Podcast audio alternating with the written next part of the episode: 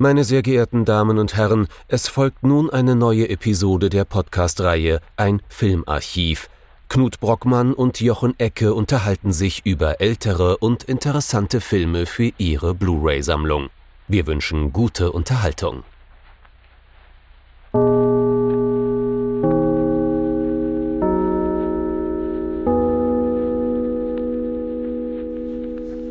Hallo Knut.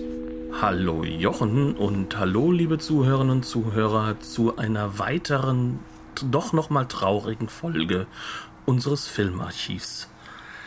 Ja, da sind wir gerade viel zu verspätet mit unserer Appreciation-Folge für Richard Donner rausgekommen und haben Liesel Weppen rausgehauen, im wahrsten Sinne des Wortes. Und dann stirbt uns einer der großen europäischen Megastars weg, Jean-Paul Belmondo. Jetzt hätten wir natürlich hingehen können, können darauf verweisen, hier in unserem Archiv, äh, ne, Nouvelle Vague, wir haben das da alles schon. Ne? Das war das Wichtige. Was haben wir Kino. denn? Wir haben einen Godard mit ihm. Und wir haben einen Truffaut, genau. äh, Geheimnis der falschen Braut. Wir haben mhm. äh, das, äh, das verrückte Peterchen, ne? Mhm, genau, das äh, sind so die beiden. Pierrot, Pierrot Le Fou. Ja, genau. Ja. Und damit haben wir natürlich alles Wichtige weg. Das Problem ist nur, ähm, das ist nicht der Grund, warum Belmondo so berühmt ist. Ne?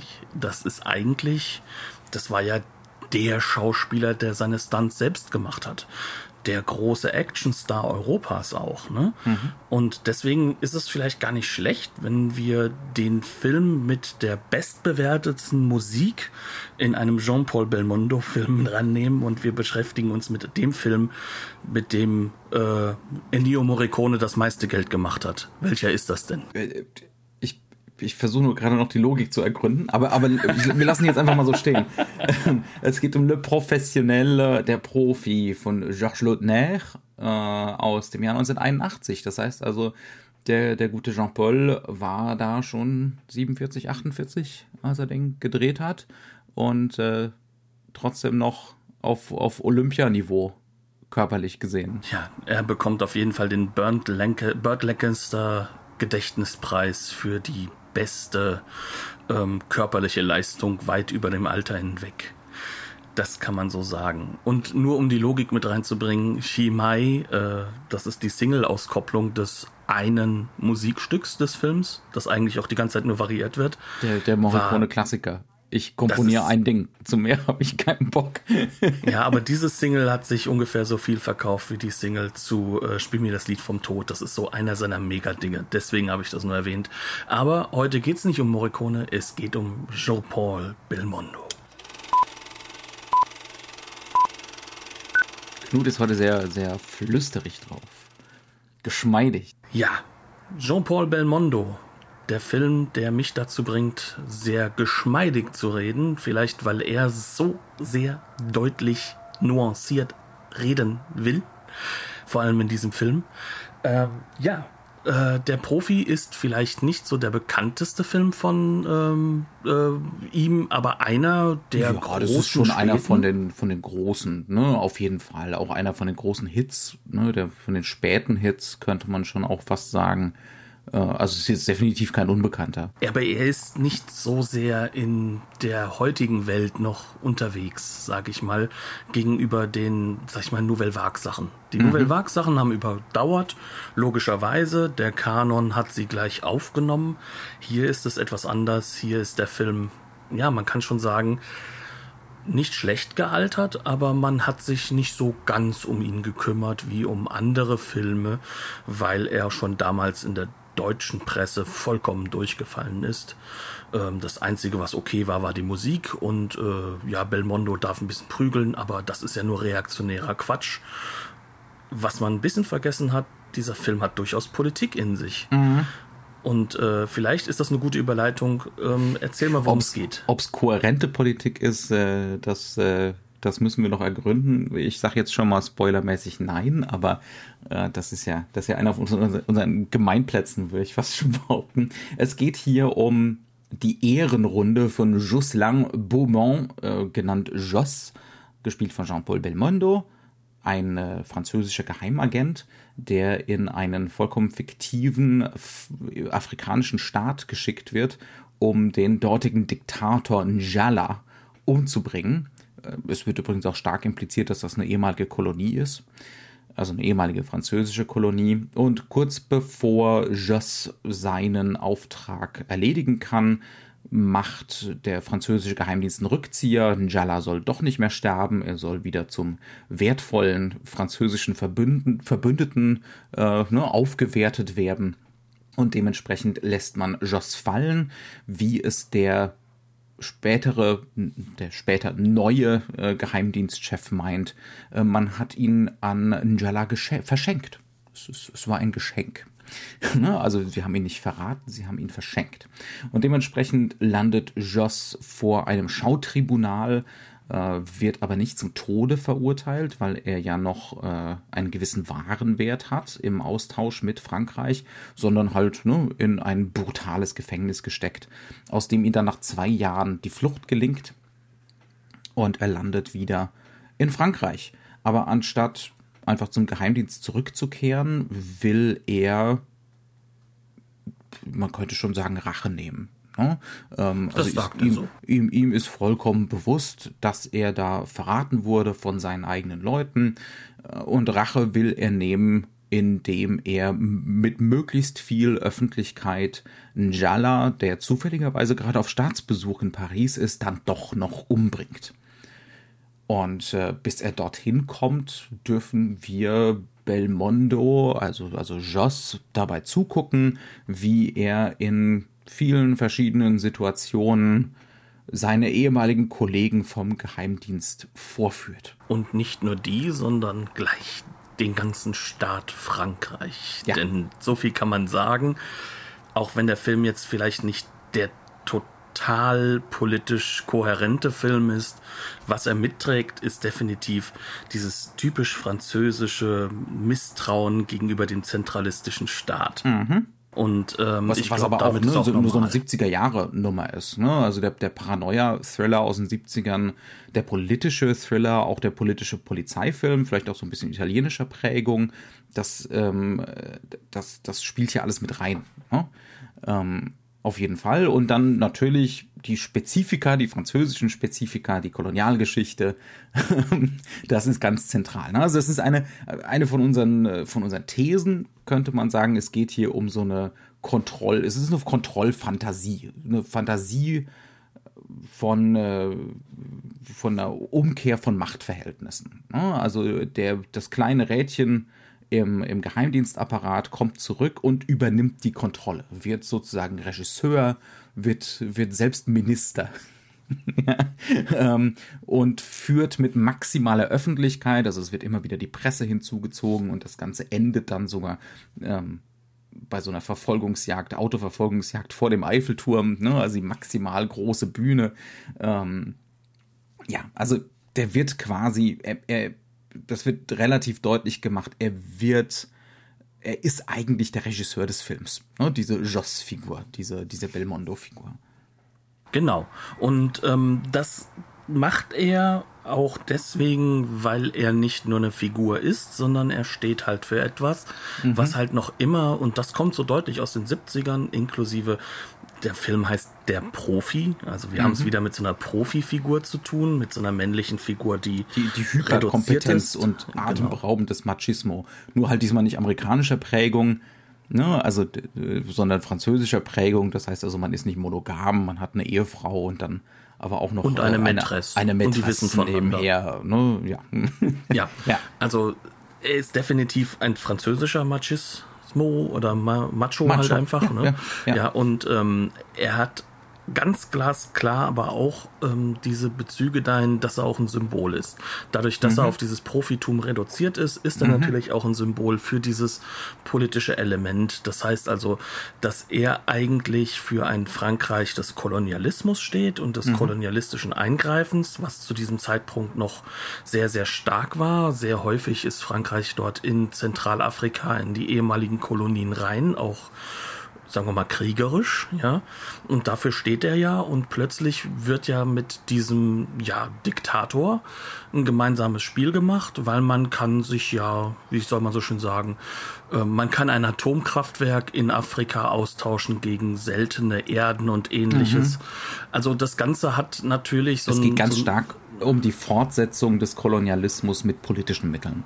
Ne? Genau, mit also Mitteln der tatsächlichen Gewalt, sondern ne, mit politischer Gewalt letzten genau, Endes. Genau, und die ist halt unsichtbar, ja. weil das keine offizielle Kolonie mehr ist. Ne? Mhm. Und, und eigentlich ist die Figur des Joss das Sichtbarmachen dessen, mhm. was da passiert. Auf die also, öffentliche Bühne bringen. Immer genau. und immer und immer wieder. Ja. Also es gibt, glaube ich, halt auch da diesen Begriff dieser France Afrique oder so ähnlich, ne? mhm. ne? ähm, wo es halt wirklich darum geht, dass die ehemaligen französisch sprachigen Kolonien, das heißt also auch Belgien, weiterhin unter dieser Kontrolle stehen. Du meinst die belgischen Symbol, Kolonien? Aber das ist ja nicht, das verstehe ich nicht so ganz. Die belgischen und französischen Kolonien werden mhm. sehr, sehr stark durch das Französische bis heute geprägt. Und mhm. halt nicht nur ja. kulturell, sondern zu dem Zeitpunkt, als halt dieser Begriff geprägt wurde, mhm. halt auch durch das Militär. Ja. Das habe ich mir jedenfalls so angelesen. Ja, ja, auf jeden ähm, Fall. Und äh, jetzt sind wir hier in diesem in, in dieser Welt, in der den Menschen das klar ist. Und wir haben diese Symbolfigur, die das natürlich nicht richtig ausbuchstabiert.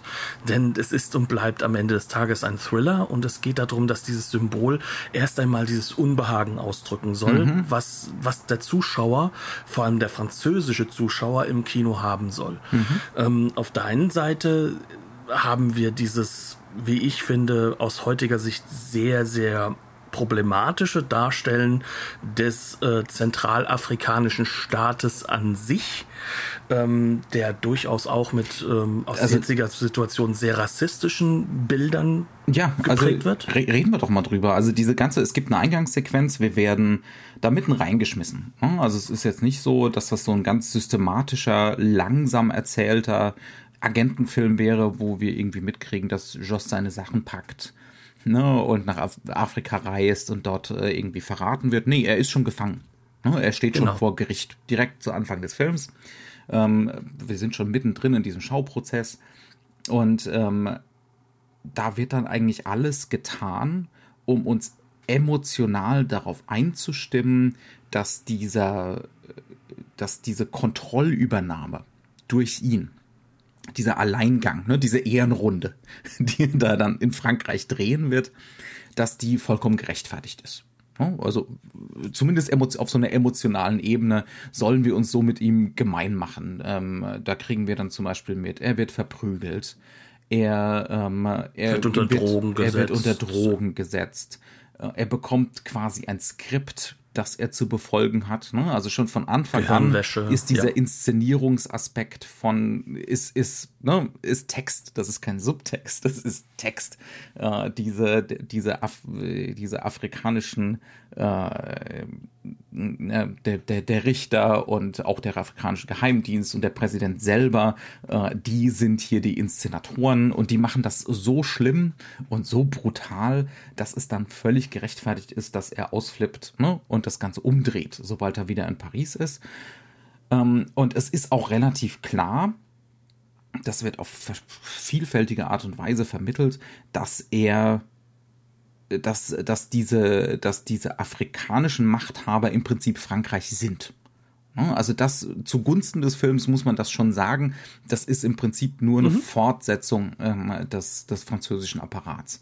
Und im Kontext seiner Zeit ist es auch sehr deutlich, ähm, zum einen, dass er extra nicht ein echtes Land nimmt, mhm. dass er zum anderen auch hingeht und sehr stark zwischen den Machthabern und den unterdrückten Menschen unterscheidet. Auch das Aber zu seinen Gunsten, ja aber auch diese unterdrückten Menschen leben halt in den afrikanischen Basthütchen. Also ja. das ist dann wiederum das volle Klischee, die, das volle Ausarbeiten ja. dessen, dass, dass, dass das alles ich, zurück. Ich finde ja. auch, da sind inszenatorisch die diverse Probleme aus heutiger Sicht. Ne?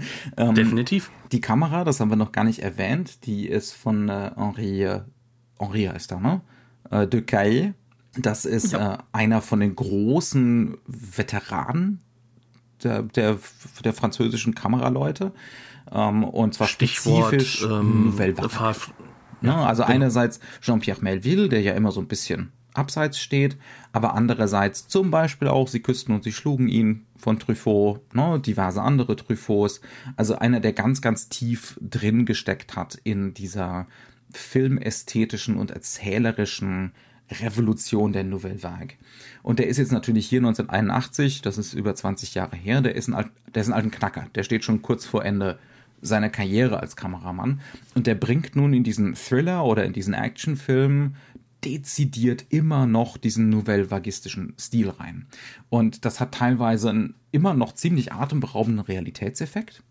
Aber zum Beispiel in dieser Afrika-Sequenz ist es auch unangenehm, finde ich. Also da hat er ja so einen so einen Gestus der Distanz. Also da, da kommt der Dokumentarfilmer von ihm. Ne? Also er war ja ursprünglich Dokumentarfilmer ähm, in seinen jungen Jahren und ist dann später in den Spielfilm gewechselt. Und er dreht dieses Afrika, dieses Bild von Afrika hier auch wie so ein Dokumentarfilmer mit ganz viel langen Brennweiten, maximale Distanz. Es geht immer um so einen unverstellten Gestus, das heißt also, wir lassen immer Vordergrundobjekte weg. ne? ähm, wir, wir, wir, blicken praktisch in, so einen, in, in den Guckkasten Afrika rein. Ähm, das hat so einen Distanzierungseffekt. Ne? Wir als Europäer gucken da so rein. Das führt aber auch dazu, dass das alles wie Staffage wirkt fast schon. Alles wie so, also, also dass der, dass seltsamerweise eher der Inszenierungscharakter in den Vordergrund tritt. Und dann, und dann trifft halt Lautner auch noch so seltsame Entscheidungen wie, wenn die Hütten abgebrannt werden, dann passiert das halt mit einem Flammenwerfer, also so eine seltsame Vietnamisierung. Aber die Täter sind, haben halt dunkle Hautfarbe. Ne? Und das ist halt echt unangenehm. Also da, da wirkt es dann doch wieder so, äh, als wäre die These, ja, es sind ja nicht wir, die, ne, diejenigen, die jetzt in den Kolonien die Macht übernommen haben, die sind ja selber grausam. Ne, die, die machen das schon selber. da braucht es uns gar nicht dazu.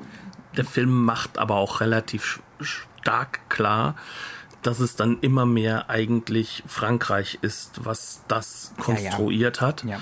Und ähm, gegen Ende des Films wird sogar ein, wie ich finde, sehr fantastischer Satz des Diktators, ne? Mhm. also, also sozusagen von Angela, ähm, der im Kern derjenige gewesen sein sollte, der umgebracht werden sollte und Mhm. wo es auch in dem Film darum geht, wo er selbst sagt, sowas hier, jetzt guckt mal her, ihr habt drei Revolutionen gebraucht, um eure ein paar Pseudodemokratie ne, Jahrhunderte, ja, ähm, mit ein um paar zur Jahrhunderten zu kommen. Ja, ja. Und wir sollen das im ersten Schritt jetzt schon geschafft haben. Hier, sag mal, was soll denn das eigentlich?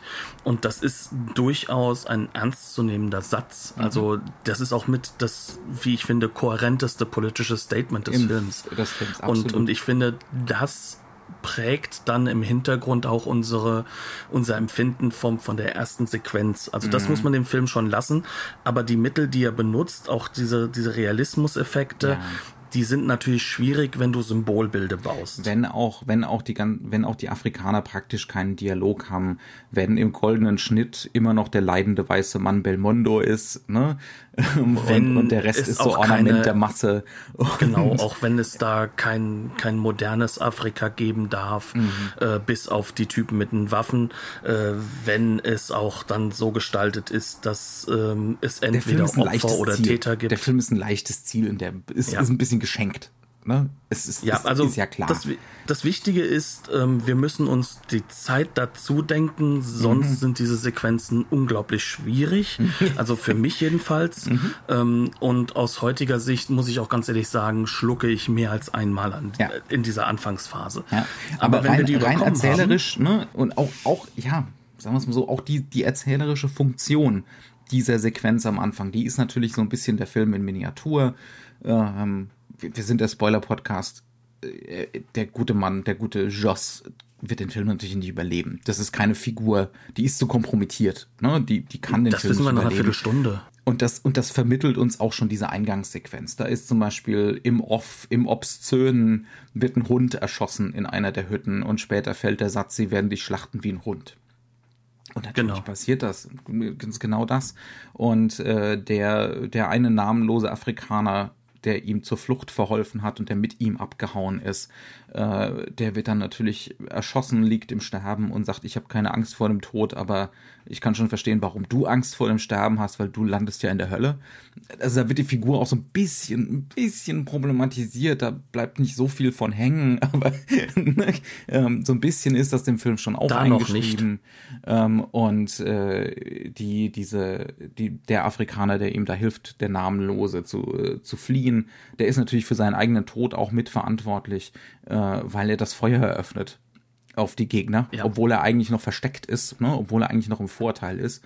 Und äh, genau das macht Joss natürlich auch. Also diese ganze Sequenz ist, ein, ist der Klassiker. Ne? Der Film in Miniatur erklärt uns den Film, macht uns schon klar, wie das Ganze genrehaft funktionieren wird. Ähm, und äh, der, der einzige Unterschied zwischen Hauptfilm und Miniatur am Anfang ist, es wird jetzt halt zur Umkehrung der Machtverhältnisse kommen. Genau. Ja. Und Also das, das, ist der Wichtige, Spaß. Das ist der Spaß, den wir an dem Film haben werden äh, und worum es letzten Endes geht, äh, da so eine Figur zu haben, die ganz eindeutig eben so eine Fantasie einlöst, dass wir hier den Staat, den, den zentralistischen, allmächtigen, hochkompromittierten Staat vorführen können. Die aber trotzdem mit sich trägt, dass sie selbst kompromittiert ist, Mhm. weil sie eigentlich Teil dieses Staates ist. Und im Endeffekt, das, was der Film macht, ist, ähm, dass er Jean-Paul Belmondo in die Rolle bringt, dass der Staat seine eigentliche Idee, nämlich äh, diesen ja, Diktator umzubringen, dass er das auch endlich öffentlich macht und auch öffentlich durchführt. Auch da sind wir der Spoilercast. Es geht nicht darum, dass am Ende des Tages äh, Belmondo jemanden erschießt, sondern er möchte, dass der Staat diese Exekution vornimmt. Und dann, an, wenn das, es vorbei ist, wird, darf auch er ne? sterben. Dann Dass muss das er nicht im sogar sterben. Geheimen stattfindet. Ja. Genau. Und dann muss er auch sterben, weil er selbst ist höchst problematisch. Mhm. Warum wir das aber nicht die ganze Zeit so wirklich bemerken ist, er ist auch einfach unglaublich charmant, weil es ist also da- Belmondo. ne, er ist Belmondo und wir sind in den 80ern. In den 70ern Genau. ähm, hätten wir diese Figur vielleicht die ganze Zeit vorgeführt bekommen als, ja, ihr dürft jetzt Spaß an dem haben und an seiner Handlungsfähigkeit. Ne? Er ist eben nicht fremdbestimmt. Er wird jetzt, das ist der, der Genre-Kniff, er wird jetzt handlungsfähig gegen das in der Realität Übermächtige oder übermächtig Empfundene. Aber er ist natürlich auch hochproblematisch. Ne? Und das, das hätte in jeder Szene so mitgeschwungen. und ähm, wir sind jetzt in den 80ern und da darf das nicht mehr ganz so sein. Ne? Also da, da, da 81, wir sind noch am Ja. Mhm. Anfang, ne? Aber äh, natürlich soll der Held überhöhter werden. Ne? Also wir Mhm. Ja. wollen jetzt diese, diese Lust an, an diesen Heldenfiguren wieder genießen. Mhm. Und ähm, wir wollen aber gleichzeitig natürlich wissen, dass diese Figur problematisch ist. Mhm. Aber am Ende, was wollen wir haben? Wir wollen eine kohärente Handlung haben, eine Heldenhandlung. Und alles andere muss, wie soll ich es ausdrücken, ein Angebot bleiben. Ja. Das heißt also in dieser Hinsicht dieser Film auch enorm amerikanisch aus einer französischen Sicht. Also äh, Melville wäre stolz auf diesen Film.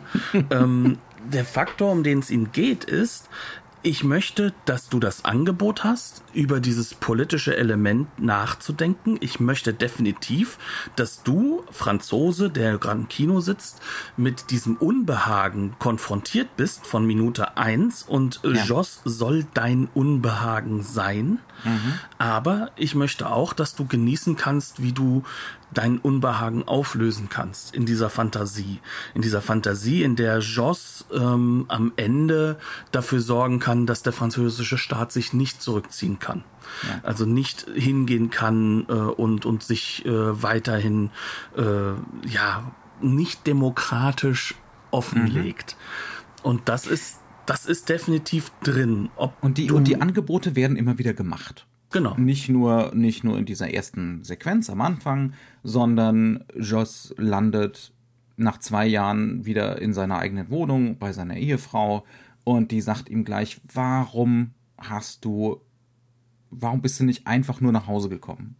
Warum musstest du, er schickt am Anfang ein Telegramm an den Geheimdienst, ne, an seinen ehemaligen Arbeitgeber und sagt, äh, ja, ich werde den Mord wie besprochen ausführen, den politischen Mord. Ähm, und wenn er das nicht gemacht hätte, hätte er natürlich einfach nach Hause kommen können und vielleicht auch einfach ne, den Dienst quittieren und irgendwas anderes machen. Ähm, und die Frau sagt, warum hast du das gemacht? Geht's hier, äh, warum bist du hier überhaupt zu mir gekommen? Warum bist du zu mir nach Hause gekommen? Äh, ist das hier ein Ausdruck deiner Liebe zu mir oder ist das nur eine Performance für den Geheimdienst, um die fortzuführen? Die haben zwar ein Auto vor der Tür stehen und beobachten hier die Wohnung, ähm, aber du willst ihnen ja doch nur demonstrieren, dass du trotzdem reinkommst und sie merken es nicht. mhm. ja, ähm, und derartige, derartige Momente gibt es immer wieder. Auch bei der Mätresse? Auch bei der Mätresse zum Beispiel, bei seinem besten Kumpel, der ihn dann, wie er es empfindet, verrät. No? Ne? Äh, der beste Kumpel hat zum Beispiel eine Sammlung von, wie er selber sagt, mittlerweile 150 Spielzeugrobotern. und, äh, und Belmondo spielt natürlich mit einem von den Robotern rum und es ist mehr als offensichtlich, was das für eine Symbolik sein soll. Mhm. Die, die Agenten als Roboter, als, als Marionetten, ne? und das ist natürlich die Problematik. Und äh, sein bester Kumpel, ebenfalls vom Geheimdienst, das habe ich vergessen zu erwähnen, der hat natürlich sein auch Chef. jede Menge, ja, sein Chef hat, hat natürlich noch jede Menge äh, Original-Comic-Seiten an der Wand hängen. Und zwar, also nicht Comics, sondern Bande dessinée. Und zwar sind das Seiten von, äh, ich glaube, Lone Sloan von Druyet. Und das sind so super psychedelische Space Opera Dinger, völlig enthoben jeder, jeder Realität. Und äh, auch da ist natürlich, was da mitschwingt. Einerseits, ich bin durchaus begeistert, dass, äh, dass Lautner oder sein Ausstatter da in diesem, in diesem Metall Hurlant äh, Kram offensichtlich tief drin steckt. ne? ähm, auch das ist wieder, äh, wir haben noch gar nicht über so Leute wie Luc Besson gesprochen, die ganz sicher begeistert gerade 1981 im Kino sitzen. äh, und auch da ist ja diese Comic, diese Bande dessinée äh, Connection vorhanden. Aber auch ne, das bei seinem besten Kumpel und Vorgesetzten da in der Wohnung, dieser ganze eskapistische Kram rumhängt, das ist natürlich auch zu lesen, auch in dem politischen Sinne zu lesen. Der hält es nicht aus. Der hält genau. seinen Job nicht aus ohne die Flucht in, äh, in, in psychedelische Bande dessinée. Genau. Also der Punkt ist, in Wirklichkeit haben wir keine echten Bösewichter oder Guten, mhm. sondern wir haben so Figuren, die dazwischen stehen. Also wir haben Idioten, je höher in der politischen also der Minister, Rangstellung. Der, ja. Wie der Minister eingeführt wird. Ne? Also wahrscheinlich Innenminister. Ne? Ja, genau. Äh, möchtest du was dazu sagen? Ja, der kommt rein, erklärt erstmal ja, er hat die letzten Nächte ja nicht richtig schlafen können. Er hat schon äh, Schlafmittel genommen und äh, ob man ihm nicht einen Kaffee geben könnte, mhm. dann setzt er sich hin, hört irgendwie halb zu und sagt so einem In zwei, den Sessel drei Minuten gesunken, leicht auf sich, damit er mickrig wirkt. Genau, mhm. und dann wird nach zwei, drei Minuten gesagt, habe ich eigentlich schon gesagt, dass ich einen Kaffee möchte?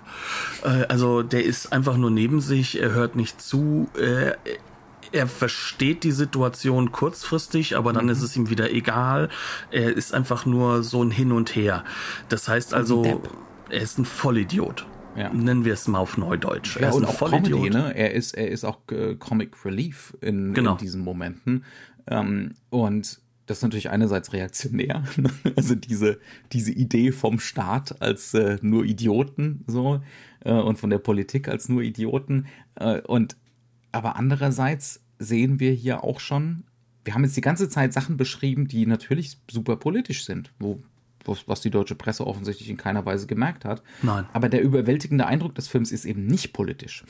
Genau. Ne? Und das haben sie ähm, gesehen. Und das, und das liegt an Figuren wie diesem Minister, der offensichtlich eine reine Karikatur ist. Äh, das liegt aber auch an Figuren wie dem zentralen Widersacher des Films. Das ist ein gewisser Monsieur Rosen, auch vom Geheimdienst. Ich gucke gerade nochmal nach, von wem er gespielt wird. Robert Hossein. Äh, Robert Hossein, Ocean wahrscheinlich ja. oder Hossein. Ähm, und das ist definitiv so eine Figur, wo jemand wie Luc Besson gerade genau hinguckt. Ja. Und er ja. findet ihn wieder äh, in ein paar Jahrzehnten später in Gary Oldman. Mhm. Also gerade auch bei Leon, der Profi. Mhm.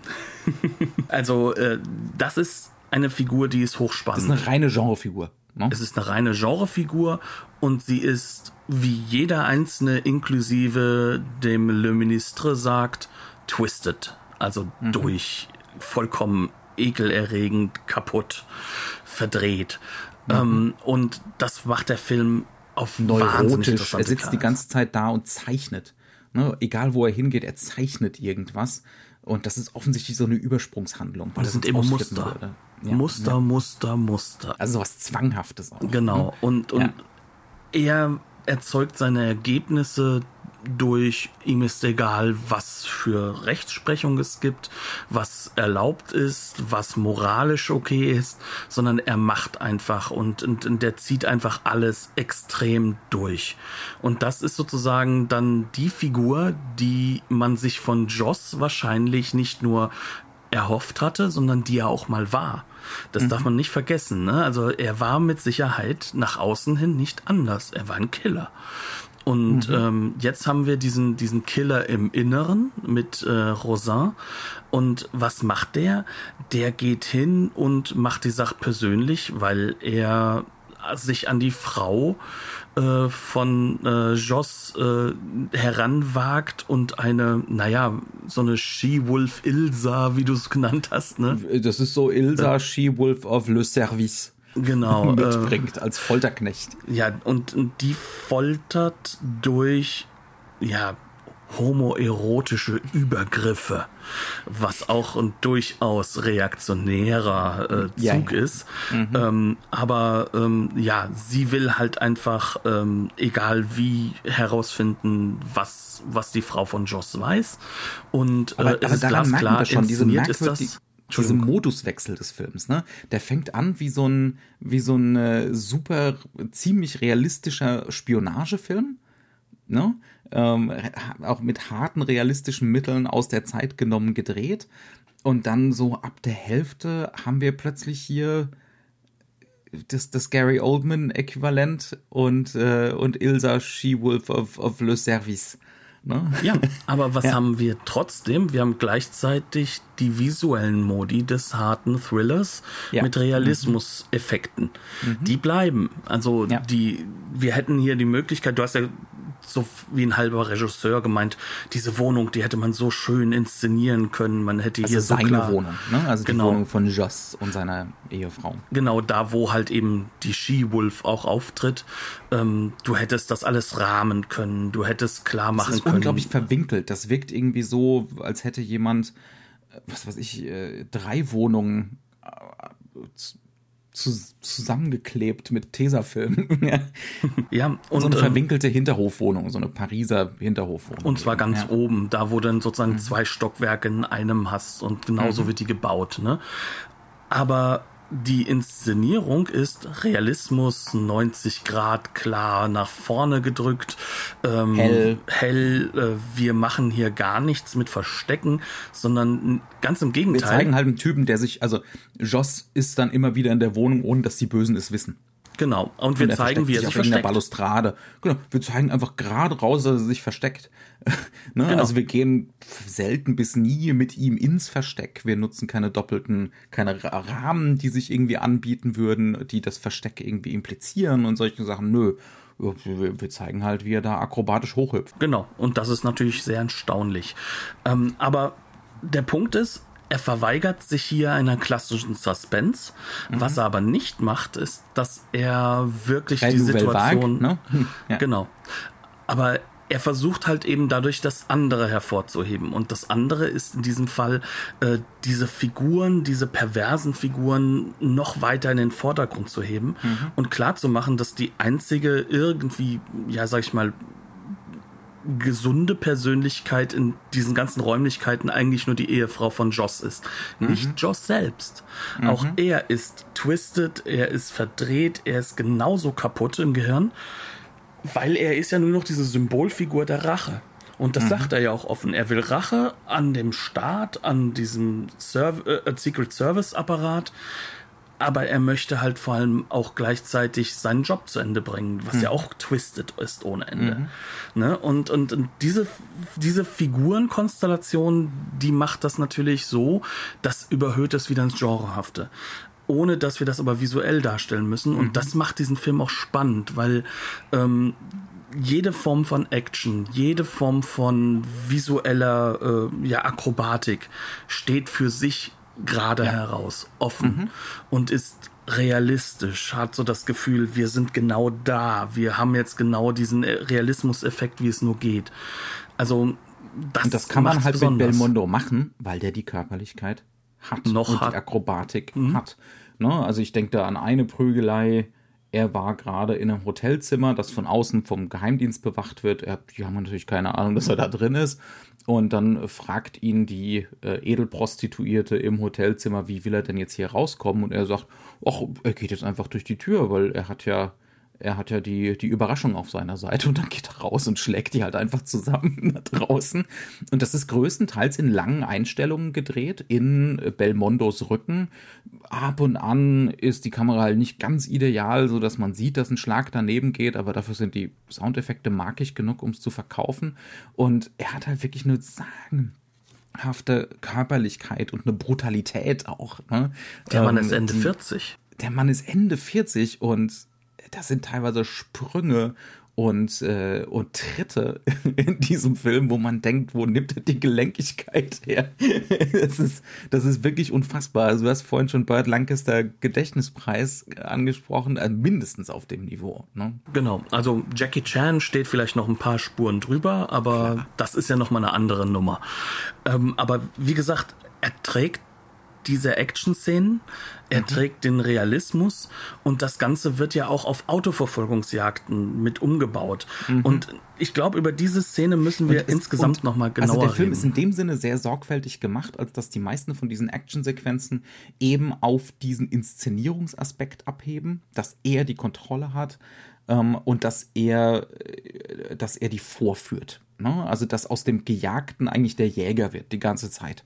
Ne? Genau. Das ist der Spaß, an dem wir der, an der ganzen Geschichte haben sollen. Er geht aus dem Hotelzimmer raus und schlägt die halt einfach zusammen. Ja? Also, wo ein anderer Spionagefilm da so ein elaborate Set-Piece bauen würde, wie er, was weiß ich, über die Fensterbank entkommt, äh, über den Fenstersims, ne? Ähm, oder irgendwo runterklettert. Nö, er schlägt die halt einfach zusammen. Und dasselbe haben wir dann, das kulminiert in, äh, in einer ziemlich sagenhaften Autoverfolgungsjagd. Die auch wieder Nouvelle Vague-mäßig mit unglaublich realistischen Effekten gedreht ist. Das heißt also, die Kamera ist vor Ort, die Action-Szene ist bis auf ein paar Innenaufnahmen vor Ort. Die Innenaufnahmen erkennt man heutzutage bei den heutigen Filmqualitäten äh, dann doch deutlich. Ne? Also da merkst du halt einfach, dass äh, 4K und Co-Restauration dann doch nicht immer das Beste in der Welt sind. Ja, die ist auch generell nicht so super. Also da, ja. ist teilweise so ein Wabern drin, wo das Bild stabilisiert wurde und so. Aber können wir egal. Noch mal ne? reden. Wir sind draußen ähm, in Paris es wird deutlich gemacht, es ist an den öffentlichsten aller Plätze. Wir mhm. sehen direkt äh, die Action-Szene stattfinden vor äh, der äh, vor dem Eiffelturm. Mhm. Es ist in der Nähe vom Arc de Triomphe. Äh, mhm. Es ist wahrscheinlich die berühmteste äh, ähm, Stelle der Seine, an, an der sie entlang fahren, wo natürlich normalerweise kein Auto fahren darf. Ähm, und das Ganze soll auch so realistisch und nah dran wirken. Und das Ganze findet in ähm, italienischen und französischen Kastenwagen der 80er Jahre ähm, aus dem Bereich Die aber vom Sound statt. sich anhören, als wären wir hier irgendwo auf Formel 1 unterwegs. Genau. Ja, also äh, diese Kastenwagen haben scheinbar einen V12 Intus. Ähm, also auch hier äh, Luc Besson lässt da genau hingucken. Ähm, mhm. Also Taxi, Transporter, diese mhm. Filme, wo dann plötzlich wenigstens klar gemacht wird, ja, die sind getuned. Mhm. Ähm, aber trotzdem so diesen, diesen Realismus dieser, dieser Städtefahrten, ähm, auch bei Luc Besson die Anfangssequenz aus dem äh, einen Film, den wir bei uns hier im Archiv hatten. Ach Gott, jetzt vergesse vergess ich den Namen natürlich wieder. Uh, Subway. Genau, Subway. Ähm, da ist das auch drin. Übrigens fast die gleichen äh, Stellen. Also da, da hat er andauernd die gleiche Stelle, die er da filmt. Ähm, aber kommen wir darauf zurück, warum macht er das? Er macht das, damit wir diesen Realismuseffekt haben. Diese Autos, die werden immer verbeulter. Es ist klar, dass der, äh, dass sie auch wirklich verbeult sind wegen dem anderen Auto. Das eine ist blau, das andere ist rot und sie, ja, ne, also mhm. they are trading paint, wie man so schön sagt mhm. im Englischen. Und was die Sequenz aber großartig macht, ist, am Anfang ist der Verfolgte äh, noch immer Joss. Und mhm. das baut sich um. Irgendwann ist er derjenige, der nur noch die Verfolger verfolgt. Und das ist natürlich bewusst so. Wir sollen Und das so der sehen. ein Auto ne, kaputt macht. Genau, also er macht die Auto kaputt und auch das ist realistisch, weil wir sehen, Also dass es geht er ihm zu immer keinem Zeitpunkt, um davon haut. zu kommen. Ne? Es, geht, Nee. es geht ihm um die Demütigung, die öffentliche Demütigung. Und vor allem darum, dass es ihn wehtut, weil er Mhm. kann die nicht ab. Das sind beides Leute, die seine Frau geschlagen oder anderweitig gefährdet haben. Also das heißt also, dass auch das Persönliche immer mit drin ist. Aber trotzdem geht es auch darum, dass das eine ist der Staat, das andere Mhm. ist die Rache. Ähm, ist ähm, auf der einen Seite der kleine Mann, aber auch eigentlich das Handwerkszeug des Staates, das zurückkommt. Mhm. Und, und, und wie das Ganze gebaut ist, ähm, wir erkennen alles wieder. Es ist super realistisch, bis auf den Sound und die Innenaufnahmen. Und es geht darum, dass es weh tut. Es soll richtig wirklich richtig bei uns im Körper landen. Und das erreichst du durch die Kamera, die da nicht nur steht, sondern schwenkt, mit durch leichte Wackler der Kamera, dadurch, dass wir diesen Realismuseffekt immer wieder haben, dieses Dokumentarische, auch in der Es Linsenwahl. ist immer wieder es ungefiltert. Das Bild ist ungefiltert. Ja? Genau. Und das Zentrale bei diesen ungefilterten Bildern ist dazu noch, bitte achtet darauf, liebe Leute, die ihr diesen Film guckt. Ähm, wir versuchen hier gar nicht groß ein Glossy-Bild zu machen. Das wollen wir gar nicht. Das soll nicht so sein. Du weißt doch genau, wie Frankreich aussieht, wie Paris aussieht. 90 Prozent aller Franzosen leben in und um Paris gefühlt. Ne? Ähm, ich möchte nichts gegen Marseille sagen, aber das ist dieses Zentralistische zum Beispiel. Ne? Ähm, und, und da geht es jetzt wirklich darum, das darzustellen. Und ähm, wo ich nebendran jetzt gerade Marseille gesagt habe, auch amerikanische Regisseure haben da mit Sicherheit auch aufge au- aufgepasst. Also wenn wir uns nämlich Ronan anschauen, auch der nimmt aus dieser Sequenz sehr viel mit. Ähm, gut, Ja, das aber kann schon echt sein. Ja, ja. wichtig ist, diese Sequenz ist sozusagen der Turning Point. Ne? Also spätestens jetzt wissen wir, die haben richtig Angst und sie müssen richtig Angst haben. Und der einzige, der Joss aufhalten kann, ist Rosin. Und Rosin ist dabei zu verlieren. Das, das ist sozusagen zentral. Also der Film ist nie spannend. Wir wissen von Anfang an, da stirbt jemand, nämlich äh, Joss, der wird sterben. Wir wissen von Anfang an, dass äh, die ganze Thematik gegen äh, den französischen Staat spricht. Und ähm, es geht nur darum, wie das Wie. Das Wie da zu bekommen und auch eine gewisse Form von ähm, ja, Selbstermächtigung zu haben, aber gleichzeitig zu wissen, diese Also Figur ist im, so im überhöht. Mittelteil geht es eigentlich nur um Variationen und Steigerung von Demütigung für den Geheimdienst. Ne? Genau. Und das, Obwohl das sie immer wieder die, die Obermacht zu haben scheinen, dreht sich sofort. Genau, das Und ist auch immer wird's mal, heftig. das ist so mal eisenhart, aber dann gibt's auch wieder Momente, wo das wirklich so eine alberne Komödie ist. Ist wirklich richtig albern. Mhm. ähm, gibt zum Beispiel einen Moment oder immer wieder Momente, das ist so ein Running Gag im Film, ein junger Agent, den er halt in praktisch jeder, jedes Mal, wenn er ihm begegnet, fertig macht. Das, äh, ne, also zum Beispiel gibt's da eine sagenhafte Szene, wo der Agent sowieso schon mit blutiger Nase im Café hockt, nach einer Nacht auf Observation, der ist schon mal von ihm verprügelt worden. Und dann kommt er eben nochmal und diesmal wird er mit einem Croissant verprügelt. dass er auch noch selbst zu zahlen hat. ja. Und Ja. so setzt sich das immer weiter fort, ne? So als, äh, wie gesagt, als, als Running Gag durch die Sache. Und das ist zutiefst albern. Ja, und das, Ja. das ist teilweise sogar so, dass eine Szene, da habe ich lange diskutiert, ähm, als mit mir selbst und, und mit meinem Bruder, als ich ihn gesehen habe, ähm, ob diese Szene so wirklich gelungen ist. Die Szene zwischen äh, Joss und Rosin, wenn sie ähm, zu, zu Showdown Terms kommen, der Showdown, beiden. das ist ja ein Western-Duell. Und zwar ein modernisiertes. Also es hat viele Italo-Western-Elemente. Ähm, wir gehen nah ran an das Knautschgesicht von Jean-Paul Belmondo und es ist sehr Zeit knautschig. Ähm, wir haben dieses extrem ausdrucksvolle Gesicht von Rosin, der ausdrucksvoll ausdruckslos gucken kann. Ähm, das ist ja auch eine Leistung. Und dann sieht man so richtig, der eine lockert sein Jackett, der andere zieht den Reißverschluss runter von seiner Jacke. Aber dann steht da plötzlich dazwischen ein Typ, der Rosen wegbringen soll. Der, soll irgendwie zu einem Doktor so und so irgendwelche Rosen äh, zustellen. Und der steht in der Mitte und als der merkt, was hier die Tension ist, ja, will er rückwärts gehen, fällt um und dadurch kommt es dann erst zu diesen Schüssen. Finde ich das gut? Weiß ich nicht. Ich fand es ein bisschen zu albern.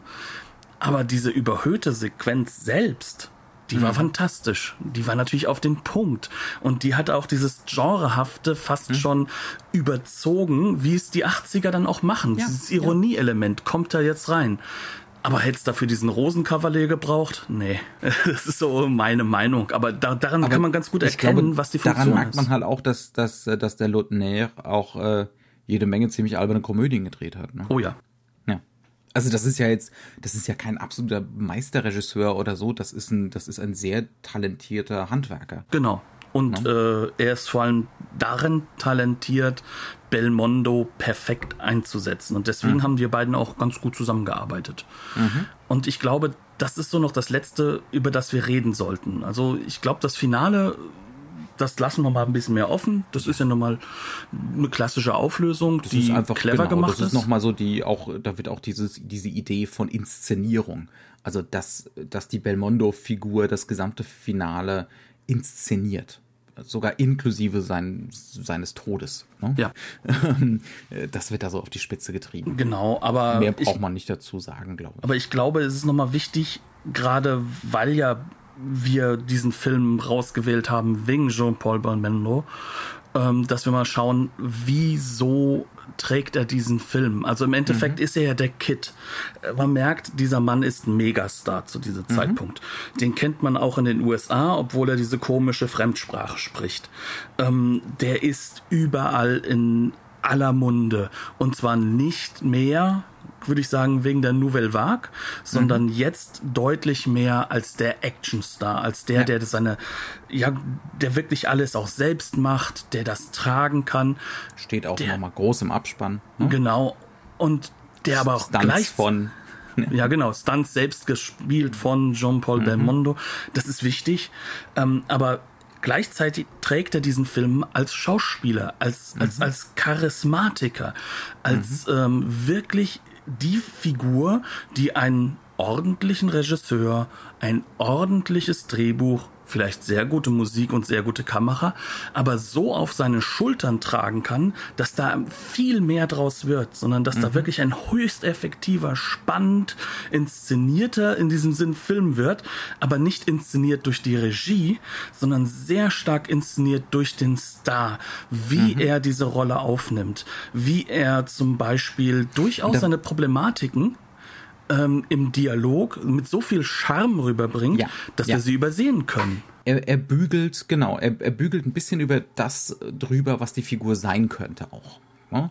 Also das Gebrochene will er nicht so. Ihm, ihm kommt es schon mehr drauf an, über weite Strecken halt leichtfüßig, breitbeinig, ne, äh, die, die, gesamte, wenn er den Raum betritt, gehört ihm die gesamte Aufmerksamkeit. Es gibt so ein Zwischendrin am Anfang von, vom Mittelteil gibt es eine lange Zeit, so bestimmt 10, 15 Minuten, wo er kaum vorkommt. Wo es ganz viel um die Ermittler geht, um, äh, um seine Mätresse geht und so weiter. Ne? Also mhm. Szenen ohne ihn. Und das spürt man diese plötzliche Abwesenheit, das, das, spürt man wirklich ungemein. Aber, aber ich finde schon, dass er mit seiner Star-Persona ein bisschen über den Subtext drüber bügelt. Wobei ich der Meinung bin, dass, da haben wir auch diskutiert, ne, ja, dass ja. dieser Subtext umso stärker rüberkommt, weil er im Endeffekt in der Lage ist, seine komplette, ja, man kann schon sagen, psychotische Persönlichkeit mhm. ähm, zu überspielen durch Charme. Ja. Aber wir wissen ja die ganze Zeit, und das ist etwas, was für mich den Film ausmacht, er soll das ja machen, er soll da auch am Ende des Tages seine Lösung finden, seine Rache, aber bitte stirb dann. Das wäre schrecklich, wenn du überlebst. Mhm. Also es ist wichtig, dass diese Figur nicht überlebt. Und ähm, das ist, glaube ich, etwas, was er auch mitträgt. Weil Mhm. ich bin während des Films total bei ihm. Ich, ich finde ihn wahnsinnig charmant, charismatisch. Ähm, ich, ich kann vollkommen verstehen, Mhm. Man kann dass ihm jeder selbst ihm aus heutiger Sicht dieses atemberaubende Machotum ja, das, mit dem er aber auch durchkommt, ne? Ja, ja, ja, Also ich glaube, selbst 1981 wären andere Leute damit nicht durchgekommen. Also das, das ist schon auch äh, Belmondo, der das nur Ja. kann. Ne? Das ist so, also das Witzige ist ja, ich habe irgendwo ein Plakat gesehen, ein amerikanisches Plakat, die haben versucht, den so ein bisschen auf ähm, James Bond zu, zu trimmen. Aber nein, nein, nein, nein, nein, Ja. nein. Ja, das ist eine ganz andere Figur. Das ist eine ganz, ganz andere Denken Situation. wir zum Beispiel mal an, was, äh, was, was exakt zur selben Zeit passiert in Amerika. Äh, Raiders of the Lost Ark. Und da kriegen wir einen Harrison Ford zu sehen, der ineffektiv ist. Der Ja. im Prinzip nichts zur Handlung des Films beiträgt, der immer wieder scheitert, ne, der immer wieder ironisiert wird. ähm, was für ein Kontrast jetzt zu dem Typen hier, der Ja. wirklich die Effektivität in Person ist. Ne? Der ist noch aus den 70ern. Ne? Ja. Also das, das ist auf jeden Fall eher James Caan als äh, Harrison Ford. Ne? Aber er ist trotzdem so effektiv, dass wir ihn nicht in unserem Leben haben wollen. Also das ist ja auch das, was, was die Figur mitträgt. Und dass er trotzdem sympathisch bleibt und wir während des Films ihn, ihm folgen, das liegt nur an Belmondo, weil der diese Leichtigkeit mitbringt in den Action-Szenen. Der Mann ist älter als ich jetzt, ja. Also ich merke schon morgens, wenn ich aufstehe und, und der geht da hin und, und, und liegt rum und macht dann einen Kick nach oben und steht plötzlich da. Wo du dir denkst dir so, was ist denn hier los, ja? Und das Ganze wirkt turnerisch. Es wirkt, wie gesagt, so ein bisschen wie Burt Lancaster. Es wirkt nicht so ein Das ist kein Muskelmann mit Sixpack-Leib, Genau. das ist ein Turnerleib. Ja. Genau, Ja. und, und ähm, dazu dann natürlich diese jetzt schon sehr knautschige Fresse. Er wird alt, das merkt man da schon, ne?